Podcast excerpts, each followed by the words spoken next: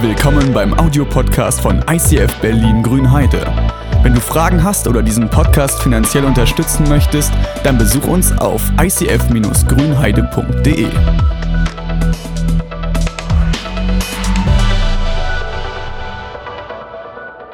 Sehr schön, euch wieder zu sehen. Jetzt ist der Nebel auch inzwischen weg, aber es ist doch äh, toll, wieder miteinander zu sein. Und ich glaube, ich wäre hieran enorm gescheitert. Also, ich habe mich die ganze Zeit gefragt, wann kommt dieses äh, Gaffer-Tape zum Einsatz? Weil mit Gaffer schafft man alles. Äh, ist besser als jede Schraube, aber ja, Benny, du hast da einfach genug Ahnung und Erfahrung. Mehr als ich in der Hinsicht. Das ist echt gut. Äh, ben hat schon angekündigt, wir starten in eine neue Serie.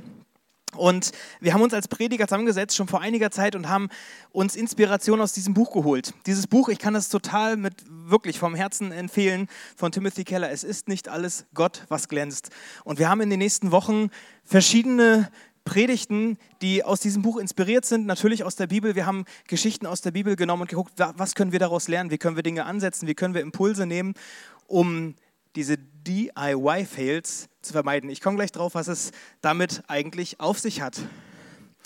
Und zwar ist mir in der Zusammenhang mit der Predigt ähm, eine Sache aufgefallen, ein Vers in den Sinn gekommen, den ich ganz an den Anfang mal stellen möchte, weil er mir geholfen hat, nochmal so, so einen neuen Fokus oder das, die folgenden Predigten besser einzusortieren. Und zwar steht in Matthäus 6, Vers 5, wenn ihr betet, dann macht es nicht wie die Heuchler die sich zum Gebet gern in die Synagogen oder an die Straßenecken stellen, um von den Leuten gesehen zu werden.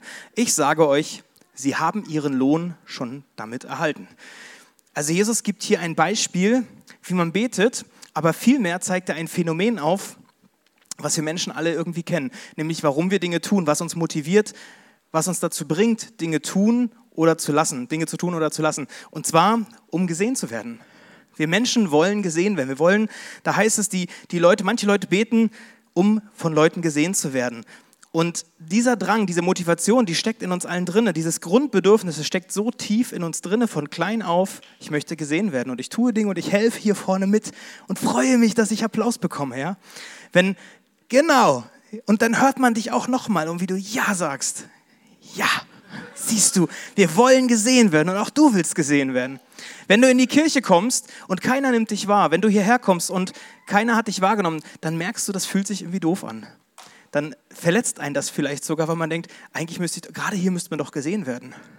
Dieses Grundbedürfnis ist in uns allen drin. Und deshalb danke ans Welcome-Team, die uns an der Stelle ein bisschen unter die Arme greifen, weil ich kenne es manchmal Sonntag früh, man ist so in seinem Fokus drin, in Predigt und Dienst und was auch immer, dass ich manchmal auch an Leuten vorbeigehe. Das meine ich gar nicht böse, aber es passiert. Und deshalb gibt es Leute wie das Welcome-Team, die sagen, okay, André, helfen wir an der Stelle unter die Arme zu greifen und einen Ausgleich zu schaffen. Das ist gut.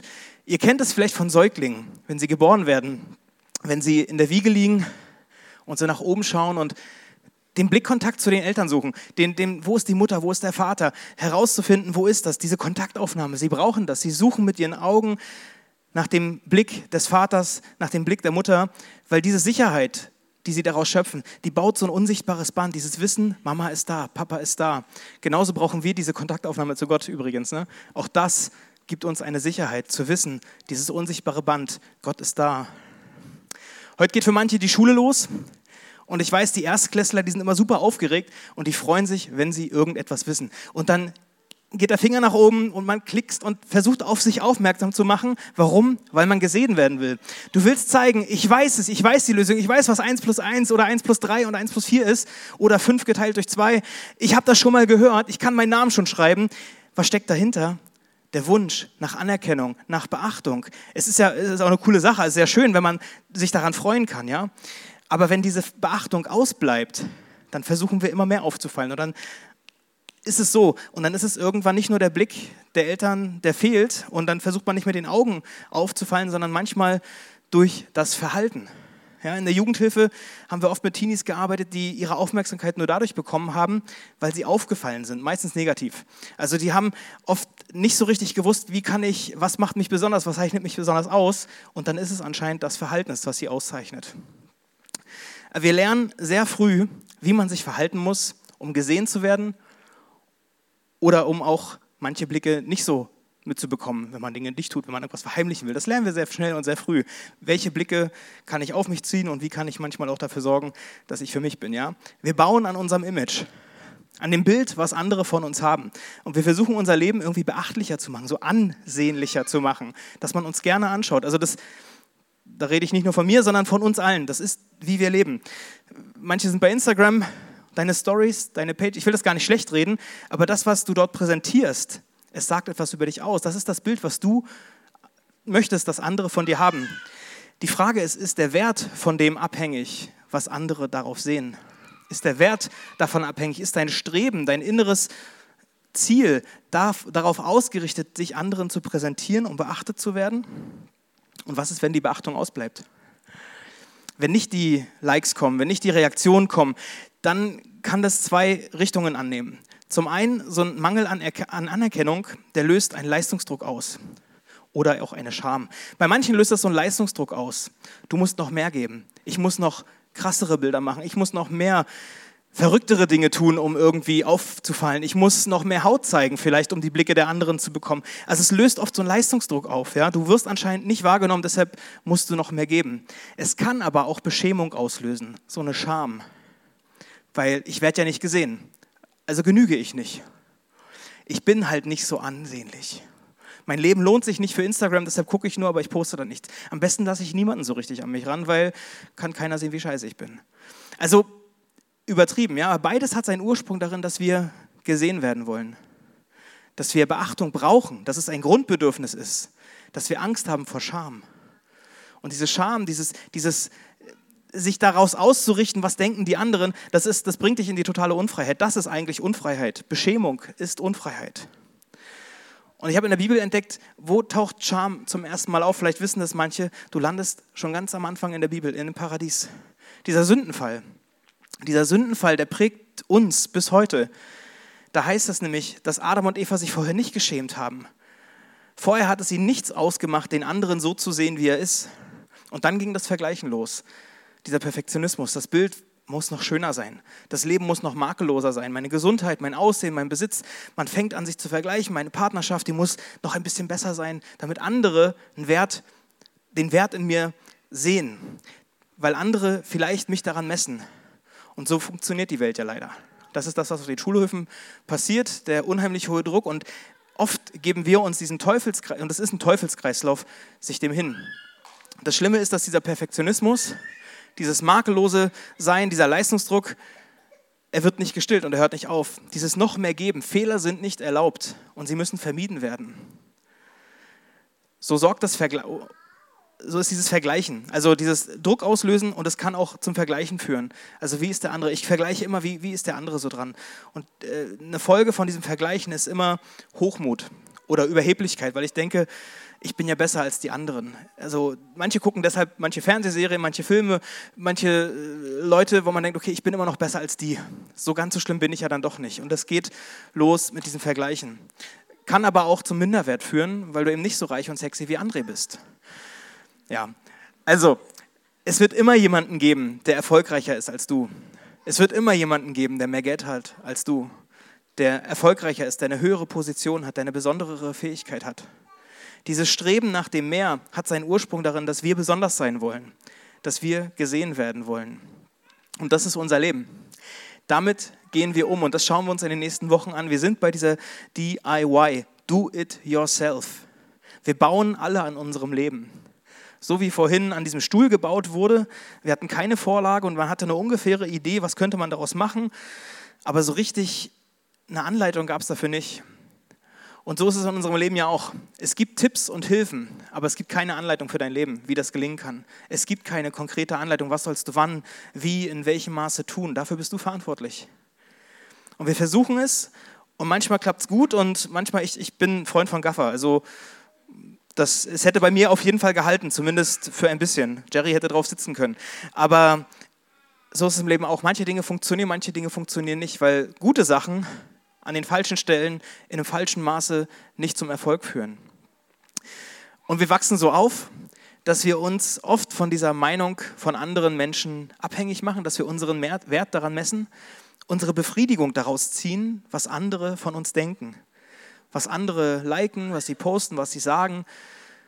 Ich weiß, das Social Media Team macht ganz große Sachen, dass alle, die heute fotografiert wurden, super aussehen. Ja, am Ende ist es Menschenfurcht. Am Ende ist das Menschenfurcht. Willst du Menschen gefallen?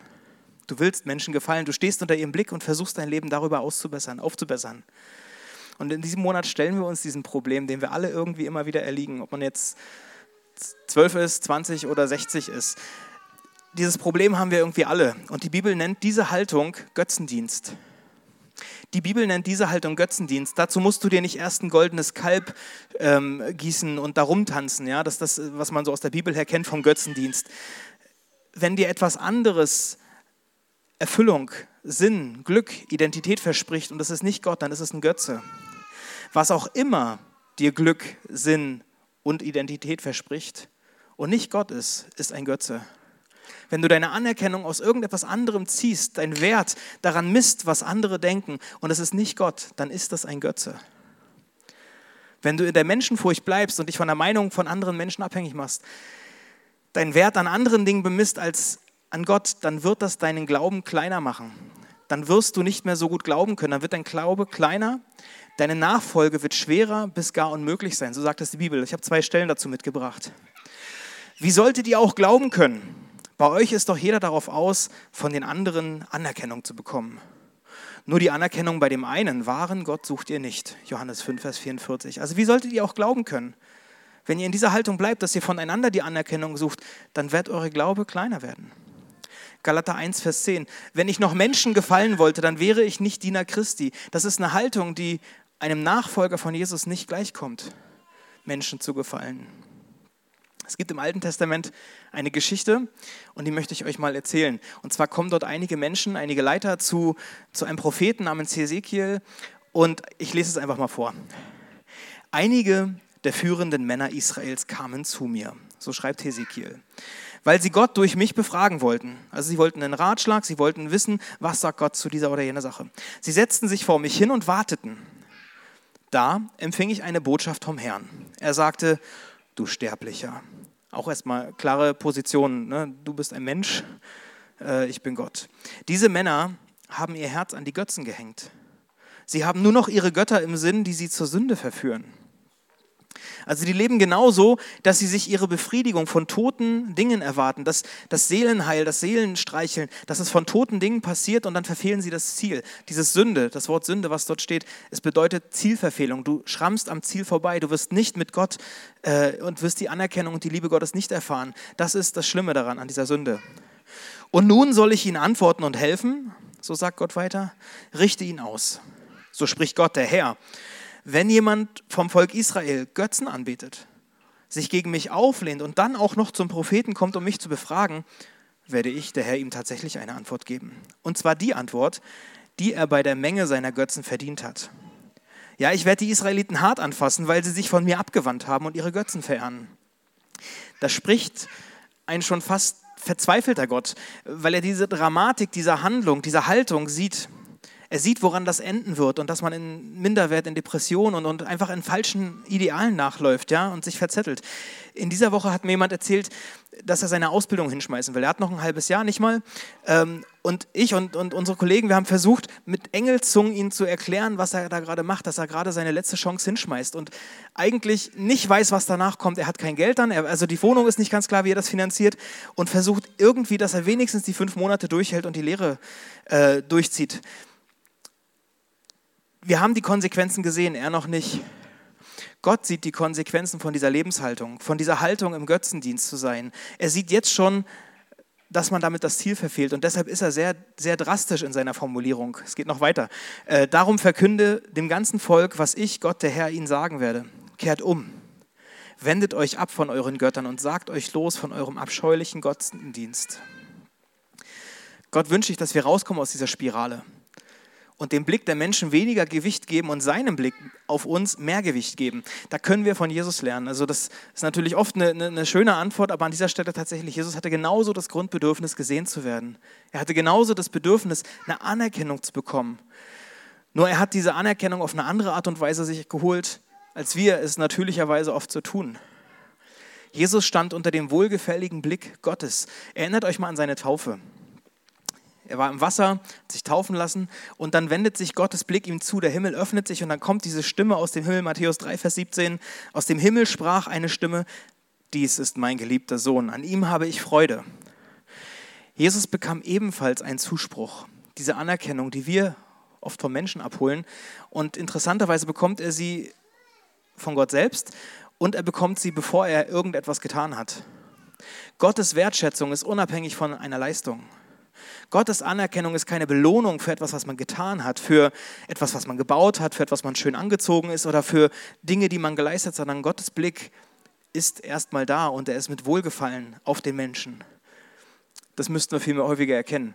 Jesus ist an jedem Morgen oder ist zumindest regelmäßig morgens hat er sich diesen Blick Gottes ausgesetzt. Bevor er irgendwas am Tag gemacht hat, hat er sich Zeit mit Gott genommen und hat sich diese, diese Anerkennung Gottes, diesen Zuspruch Gottes, diese Richtungsweisung Gottes abgeholt und gesagt, okay, ich brauche das, damit ich unabhängig sein kann von dem, was Menschen mir sagen oder von dem, was Menschen von mir wollen. Und äh, wenn, er, wenn er jedes Mal auf seinen Kritiker gehört hätte oder was die Leute ihm vorwerfen oder tun und hin und her, er wäre völlig durcheinander gekommen. Wir kommen oft durcheinander. Jesus hat sich die Anerkennung von Gott regelmäßig geholt. Und wir wollen unser Leben oft so aufpimpen und irgendwie durch dies und jenes tun. Und ich will nicht so viel vorwegnehmen, weil die Geschichten der Bibel, die in den nächsten Wochen kommen, die werden für sich sprechen. Es werden konkrete Menschen, konkrete Beispiele geben, durch welche, durch welche Dinge wir oft uns den Wert hochbauen wollen, wo wir Dingen, die vielleicht gar nicht so schlecht sind an sich, aber wo wir ihnen einen Einfluss auf unser Leben, der nicht mehr gesund ist. Und wir lernen in den nächsten Wochen, diese Fails zu vermeiden oder zumindest Ideen zu bekommen, wie man es vielleicht besser machen kann. Weil wir tun oft so viel für die Anerkennung von Menschen, sowohl Gutes als auch Schlechtes. Und ich habe einen Vers gefunden, äh, nicht ein Vers, sondern ein, ein, ein, ein Zitat, das ist so ein Postkartenspruch. Ja. Wir kaufen mit Geld, was wir nicht haben, Dinge, die wir nicht brauchen, um Menschen zu gefallen, die wir nicht mögen. Wir sind unfrei, wir sind versklavt von diesen Menschenhaltungen. Sprüche 29, Vers 25 ist nicht hinten dran. Ähm, Menschenfurcht stellt uns eine Falle. Also sich auf Menschen auszurichten, davon Dinge zu ziehen, das ist eine Falle. Das ist ein Götze, der uns etwas verspricht, was er nicht erfüllen wird. Das ist Versklavung pur. Aus dieser Abhängigkeit will Gott dich befreien. Und wie finde ich jetzt raus, was, was für mich zu einem Götzen geworden ist? Oder in der Gefahr steht, zu einem Götzen zu werden? Weil nur weil man eine nur weil man viel Aufmerksamkeit oder viel Zeit in eine Sache steckt, heißt das nicht, dass es unbedingt ein Götze ist. Weil die Miete, die du bezahlst oder die, die Rate fürs Auto, die wird wahrscheinlich höher sein als der Zehnte, den du in die Kirche gibst. Sondern das ist dann nicht automatisch ein Götze. Also von daher ist es nicht ganz so einfach zu beantworten. Wenn du positiven Dingen im Leben zu viel Bedeutung gibst, dann steht sie in der Gefahr, sie zu Götzen zu machen. Und Nietzsche, Friedrich Nietzsche, der hat mal gesagt, es gibt sogar mehr Götzen als Realitäten in der Welt. Also alles kann dir zum Götzen werden. Alles kann dir zum Götzen werden. Die Frage ist, wie kannst du frei davon werden? Wie kannst du Götzen entmachten? Wie kannst du Dingen, die an sich vielleicht gar nicht so schlecht sind, also ein vernünftiger Job, eine Karriere ist ja nicht, also ich sage ja auch, mach deine Ausbildung fertig, ja. Äh, und Aussehen, ja, lass dich auch nicht gehen und guck auch, dass du deinen Körper halbwegs gut pflegst. Ja, das ist ja alles nicht falsch. Aber wie kannst du dahin kommen, dass, dir, dass du dir davon nicht den Sinn versprichst, die Sicherheit, die Erfüllung, die Erwartung, äh, die, die, die Haltung daran hast? Wie kann das gehen? Und die Bibel beschreibt so drei Wahrheiten über den Menschen im Umgang mit den Götzen. Drei, drei Theorien, drei, drei grundlegende Bilder, die sie benutzen, wie Menschen mit Götzen umgehen. Nämlich Menschen lieben ihre Götzen, Menschen gehorchen ihren Götzen und Menschen vertrauen ihren Götzen. Menschen lieben, vertrauen und gehorchen ihren Götzen. Und wie kann ich diese Dinge nun entlarven? Ich habe ein paar kurze Gedanken, die ich noch geben will. Also, achte auf deine Tagträume. Woran siehst du die Liebe, die du zu den Götzen hast? Achte auf die Tagträume, die du am Laufe des Tages so hast. So kannst du sie entlarven. Frag dich, welche Gedanken bereiten dir Freude? Was sind deine größten Träume? Hätte dein Leben noch einen Sinn, wenn diese oder jene Sache mal wegfällt? Ich hatte heute Nacht einen interessanten Traum, wo, wo ich überlege, ob ich das erzähle oder nicht, aber da ist was passiert, was, ich, ich war richtig wach, ich war eine Stunde lag ich wach, weil ich dachte, was ist denn, wenn das jetzt passiert? War, war wirklich interessant. Äh, hätte dein Leben noch einen Sinn, wenn diese oder jene Sache passiert? Oder hängt dein Herz vielleicht daran? Worin verlierst du dich gedanklich oder zeitlich? Wohin investierst du dein Geld, deine Zeit und deine Ressourcen? Das drückt viel über die Liebe und den Wert, den du Dingen im Leben gibst, aus. Das Vertrauen, was man Götzen entgegenbringt, kannst du dadurch identifizieren, indem du dich fragst, wovor fürchtest du dich am meisten? Was sind deine Ängste? Wovon handeln deine Albträume? Achte auf deine unerhörten Gebete, weil wenn Gott eine Sache nicht erhört, wie oder von wem oder wie willst du sie vielleicht erfüllen, wenn Gott nicht antwortet? Wo ist dein Vertrauen verankert? Menschen gehorchen auch ihren Götzen und sie sagen, okay, ich, ich richte mich danach aus, ich tue dies oder jenes. Achte mal auf deine Gefühle, bei denen es dir schwerfällt, sie unter Kontrolle zu halten. Was macht dich besonders wütend? Was macht dich ängstlich oder mutlos? Wo sind unsere stärksten Schuldgefühle angesiedelt? Wer bestimmt auch da über deine Zeit, über dein Geld oder deine Ressourcen? Was auch immer, habe ich vorhin gesagt, was auch immer dir Glück, Sinn oder Identität verspricht und nicht Gott ist, was auch immer auf dem Thron deines Lebens sitzt, auf dem Stuhl deines Herzens und dir eine Richtung angibt für die Woche und es ist nicht Gott, dann ist das ein Götze. Und deshalb wollen wir in den nächsten Wochen eine Sache lernen, dass wir unsere Götzen in den Griff kriegen, bevor sie uns im Griff haben. Kriege deine Götzen in den Griff, bevor sie dich im Griff haben. Lass uns in den nächsten Wochen gemeinsam so einen Weg gehen, dass wir von dieser Position der Menschenfurcht, wo wir uns oft abhängig machen von dem, was Menschen über uns denken, wo wir denken, auch unser Blick über uns ist so soll wichtig, ja, dass wir uns davon unabhängig machen, dass wir lernen, in eine Freiheit zu kommen und es schaffen, uns den Blick Gottes auszusetzen und Gottes Furcht zu lernen. Zu wissen, okay, ich, mir ist die Abhängigkeit von Gott viel wichtiger. Dieses, was er über mich denkt, was er über mich sagt, das mir zuzusprechen, zuzuhören, dass ich mir mehr Zeit darin gebe. Entscheidend ist, was Gott über uns denkt nicht was Menschen über uns denken. Gottes Furcht ist der Anfang aller Einsicht, aller Weisheit. Das Leben wird so gelingen oder kann so gelingen, wenn wir uns bewusst werden, dass Gottes Blick schon längst da ist, schon längst auf uns ruht, bevor wir etwas getan haben, dass seine Anerkennung schon längst auch gesprochen wurde Vielleicht kennst du diese WhatsApp-Nachrichten, ne? manchmal speichert man sich so Sachen ab oder liest coole Texte, wenn jetzt Geburtstagswünsche kommen oder was auch immer und man liest es immer wieder, man denkt, oh, das ist so schön formuliert, dass das trifft mich, dass das baut mich auf. In der Bibel gibt es ähnliche Formulierungen, ähnliche Nachrichten, die schon längst formuliert sind, die so viel Anerkennung für dich haben. Wenn wir uns diesen Dingen aussetzen, dann trifft es unsere Seele und tut uns gut, weil es uns Richtung gibt. Das sind diese vier Symbole. Gott will, dass deine Seele erfüllt ist, dass sie voll ist, dass du mit Gottes Liebe verbunden bist, dass du in der Ewigkeit ankommst, dass du gerettet wirst aus diesem ganzen System, aus diesem ganzen Teufelskreislauf, dass man denkt, ich muss meine Leistung, mein, mein Wert, mein, mein Ringen von anderen Dingen abhängig machen. Wenn dir Dinge bewusst geworden sind, wo du am Ziel vorbeischrammst, wo du in Sünde lebst, dann ist es relativ simpel gesagt, kehre um. Dann ruft Gott manchmal nicht nur Anerkennung und sagt, okay, von dem hier, du bist so toll und du so schön und dein, dein ne, alles, sondern er sagt auch, ey, kehre um, lass die Dinge hinter dir, geh einen neuen Weg. Und dann lass uns gemeinsam beten, dass, dass Gott dir deine Schuld vergibt und dass er dir neue Dinge zuspricht, da wo andere Dinge in dein Leben hineinsprechen, dass er die Erlaubnis bekommt, lauter und deutlicher zu reden, sodass du dich in ihm festmachen kannst. Ich will beten, dass wir Jesus erkennen und dass wir von den Dingen nicht loslassen, weil wir Angst vor Gott haben und denken, die Konsequenzen sind alle so schlimm.